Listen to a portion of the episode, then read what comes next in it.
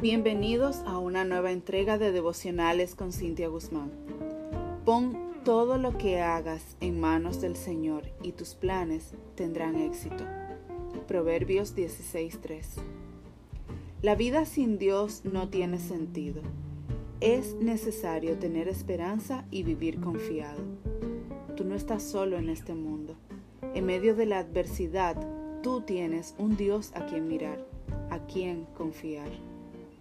Dios jamás te prometió que en este mundo de pecado la tristeza pasaría de largo y que no habría dificultad, pero nada está perdido para quienes confían en el Señor. Por tanto, no te desesperes y espera en Dios. No pierdas la esperanza. Dios tiene un plan para tu vida y aunque todo se oponga, Él cumplirá. Mantente creyendo, no dejes de luchar y mantén viva la fe hasta el final. Bendiciones y feliz inicio de semana.